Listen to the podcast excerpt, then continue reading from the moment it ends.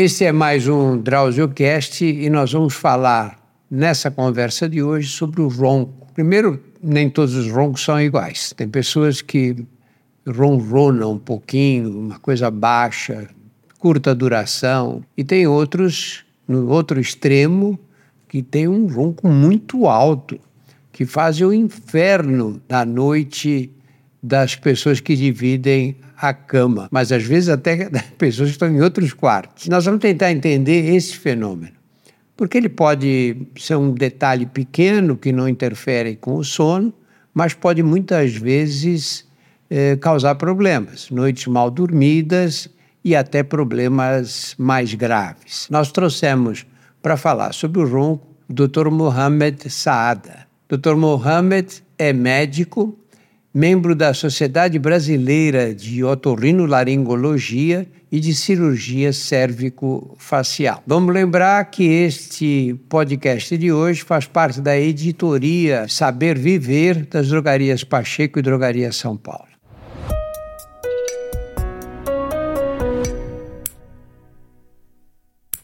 Mohamed, vamos começar explicando o básico aí, né? O que faz a gente roncar? Primeiro temos que entender o que é uma respiração normal para entender o que é um ronco, o que é um ressonar aí. Então vamos lá. Vamos pegar aqui uma maquete. Primeiro, a respiração tem que ser estritamente nasal enquanto estamos dormindo e o ar tem que entrar pelo nariz, passar por esse filtro que é o corneto nasal que ele umidifica, filtra e aquece o ar, passa por trás da garganta e vai até os pulmões.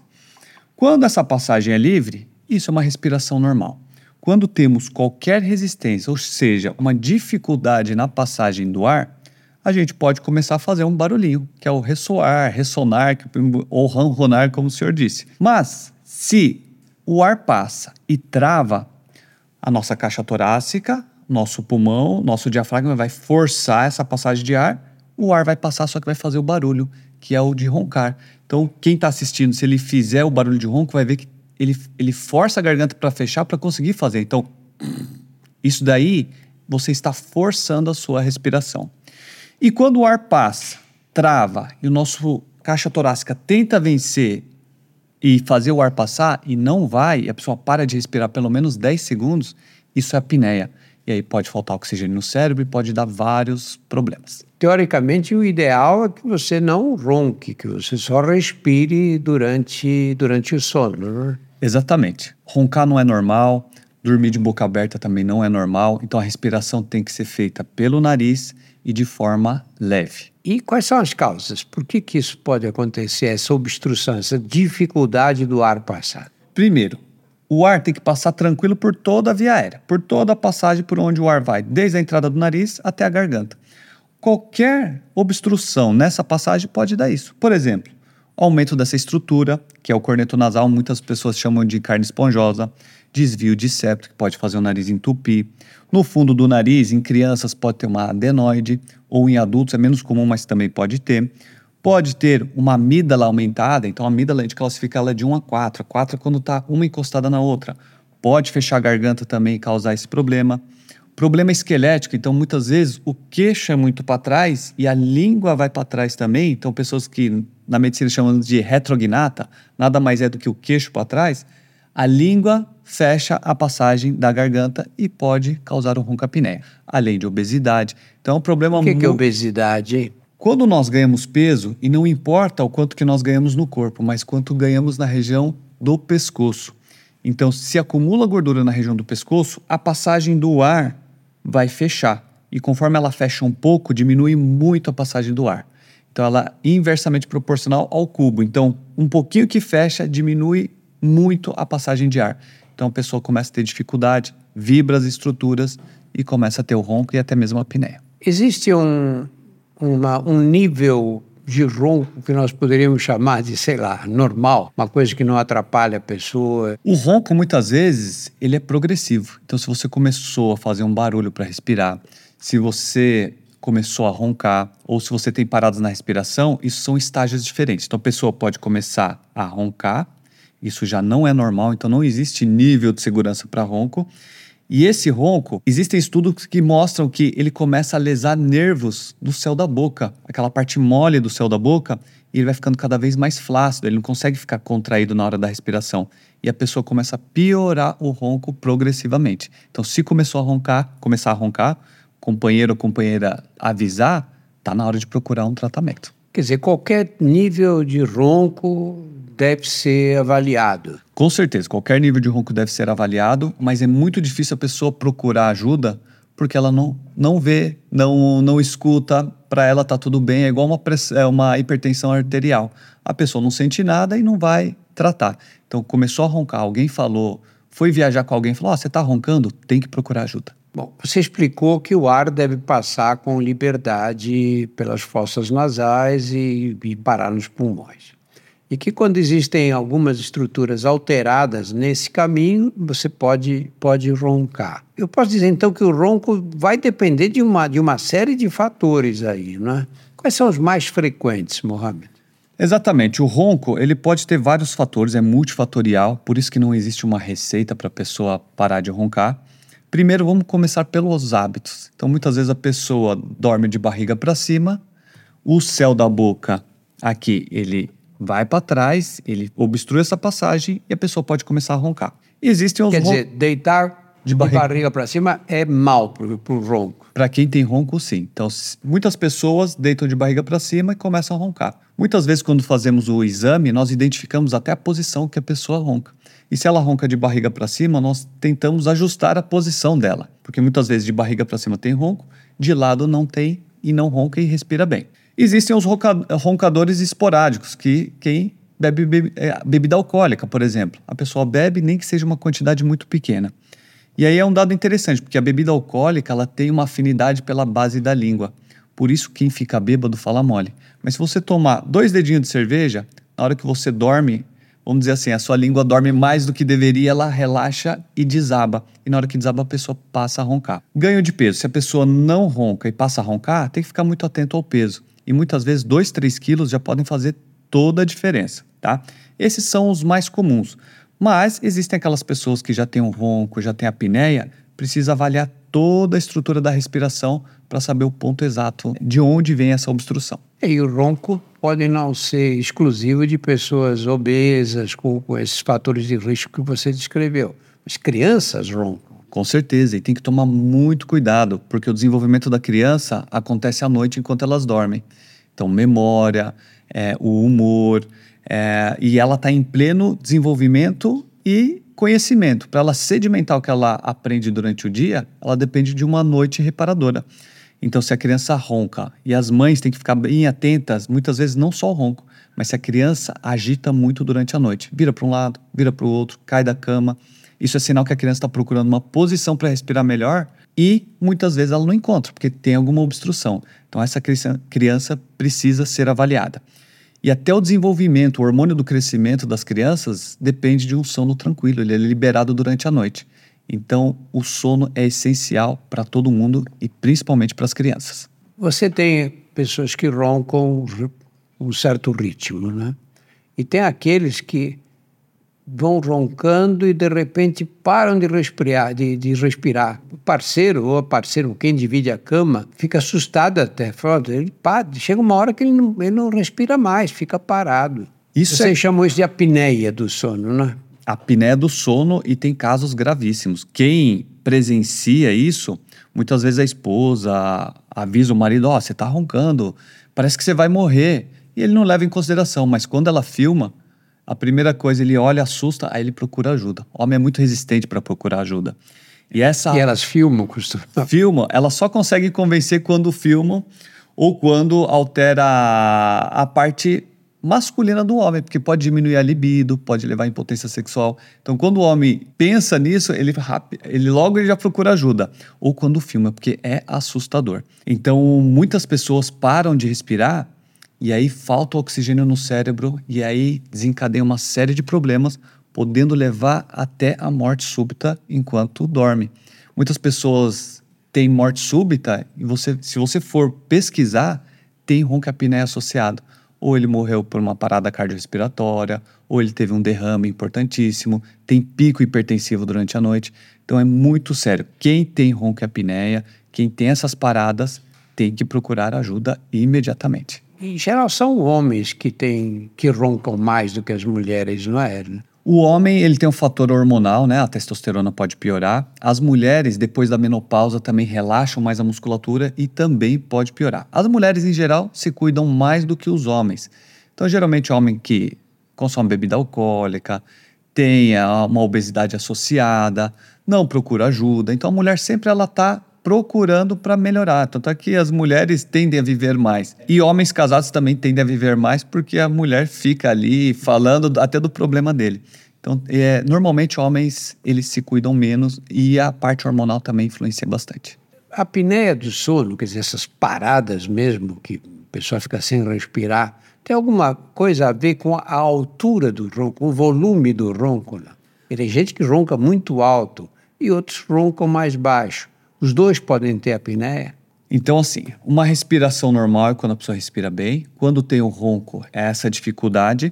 E a altura do ronco não quer dizer que é mais grave ou menos grave. O mais grave é quando a pessoa trava a respiração. Tem gente que ronca baixinho, mas ela trava a respiração muitas vezes por 30 segundos. E a saturação chega a 70%, 60%. Saturação de oxigênio. De oxigênio, é a quantidade de oxigênio que tem no corpo. O normal é acima de 95%. Então, tem pessoas que chegam a 60%. Tem pessoas que fazem 60 apneias por hora, uma por minuto. Então, esses pacientes têm um, um, uma, uma, um risco muito elevado para ter problemas cardiovasculares, problemas neurológicos e uma série de problemas que o ronco pode, pode trazer, o ronco e a apneia. Por que, que a apneia pode ter complicações cardiovasculares, infarto, derrame? Bom, ótima pergunta. E quando a pessoa entende o que é um sono normal, ela entende o que é a complicação e a gravidade desse problema. Então, normalmente, quando estamos acordados, a pessoa dorme, entra no sono superficial, vai para o sono profundo. O estágio do sono existem cinco, é, existem o estágio não REM e o estágio REM. Não vamos entrar nesse detalhe, mas para ficar mais didático, vamos colocar acordado, sono superficial, sono profundo. A pessoa dorme, entra no sono superficial, vai para o sono profundo, dorme a noite inteira e acorda de manhã bem descansada. Por exemplo, a pressão arterial acordado é 12 por 8, quando chega no sono profundo ela cai para 10 por 6, por exemplo. Coração está batendo a 80, cai para 60. Memória sedimentado ali durante o sono profundo. O humor controlado ali e o centro de fome também. Então, quando a pessoa dorme bem, ela acorda bem. Agora, quando a pessoa tem ronco e apneia, ela dorme, entra no sono superficial, muitas vezes começa a roncar, chega no sono profundo, trava a respiração, que é a apneia. Se travou mais do que 10 segundos, o cérebro vai falar: acorda aí, dona Maria, seu João, que eu preciso de oxigênio. A pessoa não vai acordar, mas ela vai superficializar o sono e voltar. Ela não chega a acordar. E volta para o sono profundo e trava. Superficializa e volta, superficializa e volta. E faz isso a noite inteira. Então a pressão arterial que estava, que era normal e tende a cair durante o sono profundo, ela sobe. Então ela começa a ter pressão alta durante a noite. Então todo mundo que tem pressão alta precisa avaliar o sono como é que está. Principalmente se ele fizer um mapa e a pressão vier aumentada durante a noite. Coração que tende a desacelerar, ele acelera. Agora vamos parar aqui para entender. O coração trabalha com mais força porque aumenta a pressão, mais rápido e sem oxigênio. É a mesma coisa que você pegar um carro, engatar a primeira marcha, andar freneticamente com ele sem óleo no motor. O que, que vai acontecer? Vai fundir. Então, a pessoa aumenta risco para derrame, arritmia, infarto. O coração pode não aguentar, ele começa a contrair mais forte, mais rápido, sem oxigênio e pode levar a um infarto agudo do miocárdio. Além disso, a parte neurológica pode predispor a mais, por exemplo, doença neurodegenerativa. A pessoa oxigena menos o cérebro, o cérebro, em vez de fazer a reparação cerebral e se preparar para o dia seguinte, está preocupado em acordar a pessoa. E a falta de oxigênio causa microlesões, como se fossem microinfartos, microderrames, que não é visualizado em ressonância, em tomografia. Começa a ter perda de neurônios.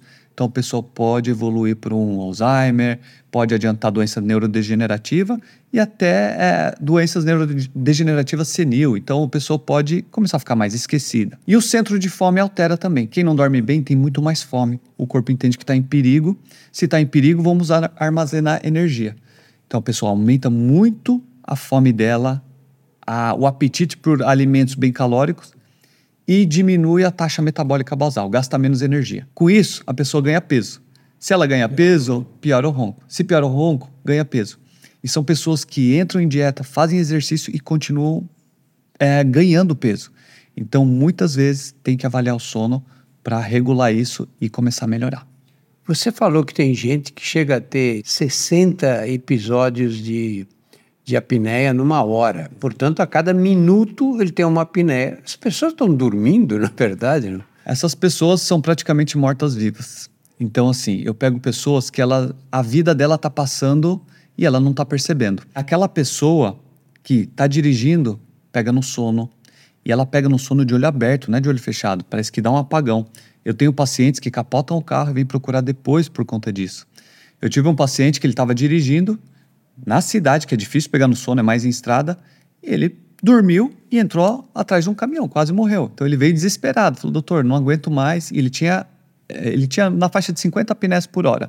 Pessoas que, por exemplo, almoçam de domingo, querem um sofá para dormir. Você pode ver os roncadores de domingo que almoçam e vão para o sofá, em é, almoços familiares, eles estão lá roncando, são os primeiros a dormir e tá roncando no sofá. Pais de família não vê o filho crescer, é muito sério, porque muitas vezes a criança fala: pai, vamos brincar de futebol, vamos fazer alguma coisa? Ah, não, o pai está cansado. E a culpa vai para quem? Para o trabalho. Estou trabalhando muito, então estou muito cansado. Estou muito estressado, que o ronco e a apneia deixa a pessoa mais estressada, é por conta do trabalho. Então a pessoa começa a culpar o trabalho. O trabalho não deixa a pessoa cansada nem estressada, porque tem um sono reparador. Então tem que prestar atenção e ver se está roncando, precisa cuidar. Senão sua vida passa diante dos seus olhos, você perde a infância dos seus filhos, você não curte a sua família e é uma pessoa muito difícil, que geralmente são pessoas mais estressadas. Então tem que tomar cuidado. O Mohamed, você recebe no, no consultório, na clínica, uma, um casal e a mulher diz: Olha, ele fica roncando, roncando, de repente ele para de respirar. Eu até me assusto, chacoalho, porque fico com medo que ele esteja tendo algum problema. Você faz a suspeita de apneia do sono aí só pela história. Né? Mas como é que você confirma mesmo? Primeiro, é, é interessante a gente colocar que quem ronca tem risco de vida. E quem dorme perto de quem ronca, eu chamo de roncador passivo, igual fumante passivo. Porque a pessoa acorda e dorme, acorda e dorme. A pessoa que não ronca, de ficar acordando por claro. conta do ronco. Ela tem os riscos cardiovasculares igual, ela tem problema neurológico igual, fica estressada igual e pode dar problema conjugal. Quando chega a, a esposa, leva o marido, ela fala, doutor, ou resolve o problema dele, ou nós vamos nos separar. E aí a confirmação é feita através de, uma, de um exame chamado de polissonografia. É um exame, um aparelho que pode ser feito no laboratório e hoje em dia existem aparelhos domiciliares que a pessoa leva o aparelho para casa, faz o teste e vai ser avaliado se a pessoa ronca, se a pessoa tem apneia, em que posição isso acontece, os batimentos cardíacos, se ela está tendo um ataque cardíaco, a saturação, então quanto de oxigênio tem no sangue. Então a gente vê pessoas que têm várias apneias chegando a 60% a saturação, ou seja, ela põe o pé no cemitério e volta. É risco de morrer muito grande. Então a gente faz essa primeira avaliação para avaliar se a pessoa só ronca, se tem apneia leve, moderada ou severa. E também precisa ser uma, uma avaliação clínica para saber a causa disso. Então, qual, o que está levando a essa obstrução, para depois definir o tratamento. Todo mundo tem na família, ou nos, nos parentes, ou nos conhecidos, alguém que morreu durante o sono. E aí essas pessoas diziam assim, ah, minha tia teve uma morte tão bonita, ela deitou e quando a gente foi acordar ela de manhã, ela, a gente percebeu que ela tinha falecido durante a noite. Muitos desses casos acontecem por apneia de sono? Com certeza. Inclusive pessoas roncadoras tem pais ou mães que eram roncadores também. E aí eu costumo perguntar no consultório: seu pai é vivo? Não, ele faleceu. Como que ele faleceu? Do quê? Infartou. Que horas que ele infartou? Por volta das 5 horas da manhã, que é a hora que dá maior sobrecarga e o cortisol está começando a subir por conta do ciclo circadiano. Explica melhor isso. Então, por exemplo, nós temos o nosso relógio biológico, tá? Então, nós de manhã o cortisol sobe para nós acordarmos, ele aumenta a nossa pressão, nós vamos saindo daquele sono mais profundo e acordamos. E ao longo do dia ele se mantém e depois ele cai durante a noite. Quem tem ronca apneia, normalmente ele não tem esse ciclo bonitinho.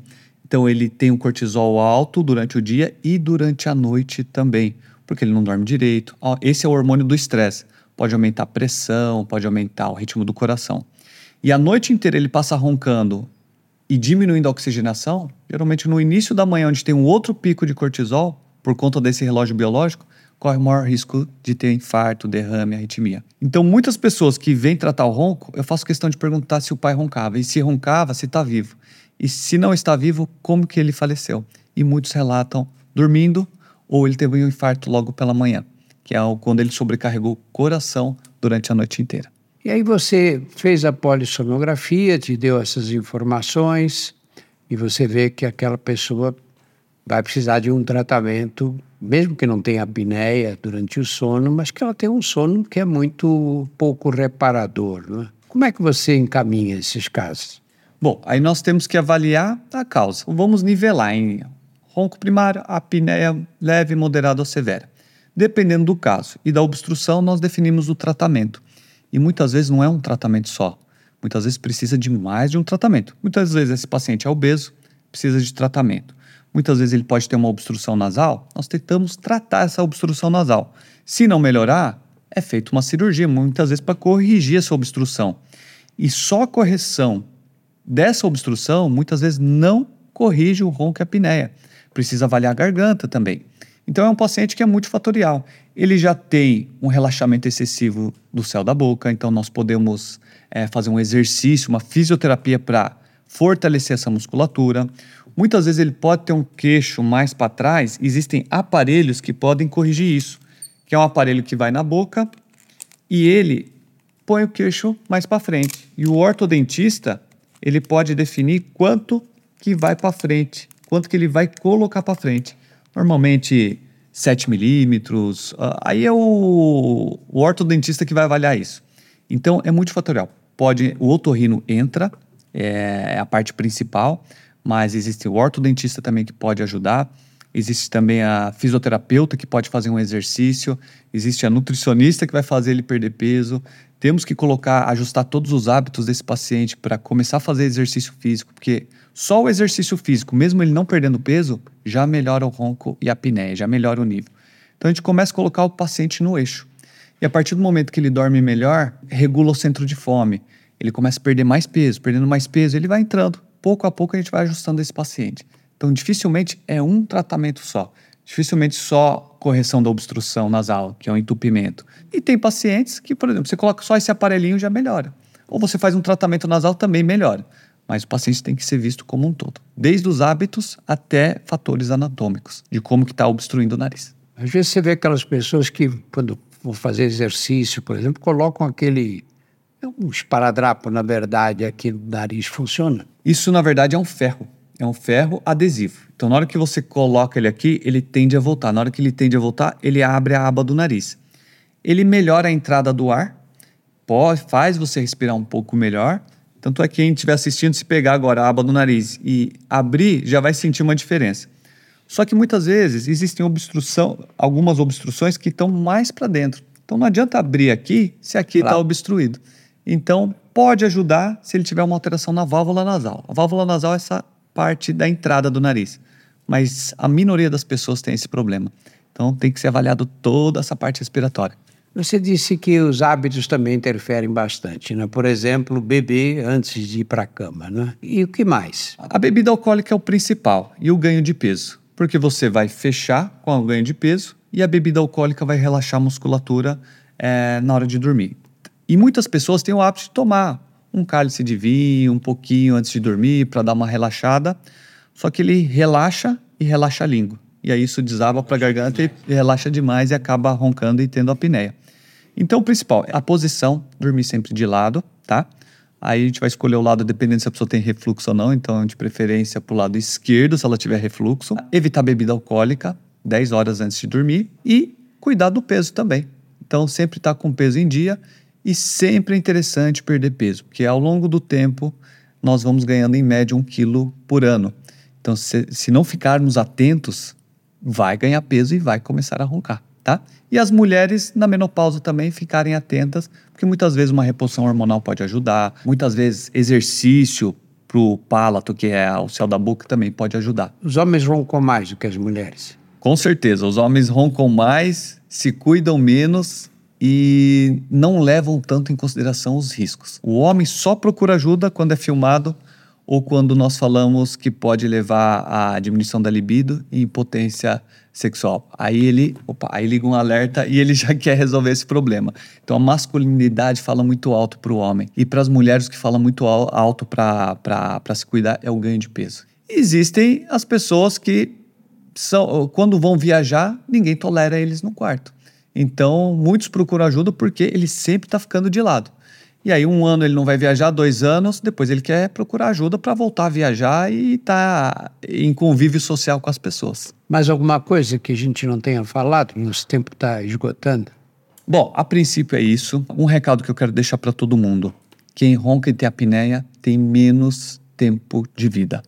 Tem que procurar ajuda, tem que fazer o exame de polissonografia, tem que procurar um otorrino e tem que tratar. Não é brincadeira, é uma doença entre aspas, silenciosa para quem está dormindo e muito perturbadora para quem está do lado, mas isso pode levar a risco a vida dele, do companheiro, diminui a expectativa de vida, baixa a qualidade de vida e aumenta as chances de divórcio. Então, procurem ajuda o quanto antes. Muito obrigado, Mohamed. Obrigado. Leve a sério essa discussão que nós tivemos aqui com o Dr. Mohamed. Se você ronca durante a noite, procure ajuda, procure fazer uma avaliação e tentar entender por que isso está acontecendo. Quem divide a cama com você vai adorar. E além disso, você pode fazer a prevenção de problemas muito graves, como os que ele é, é, citou aqui. Este é mais um, um DrauzioCast, é um podcast. Nós temos no nosso portal mais de 100 podcasts que versam sobre os mais variados assuntos. Acesse também os nossos pod, outros podcasts, que são o Saúde Sem Tabu, Por que Dói e Outras Histórias. Todos estão disponíveis nos principais agregadores e no nosso canal do YouTube. Muito obrigado pela atenção.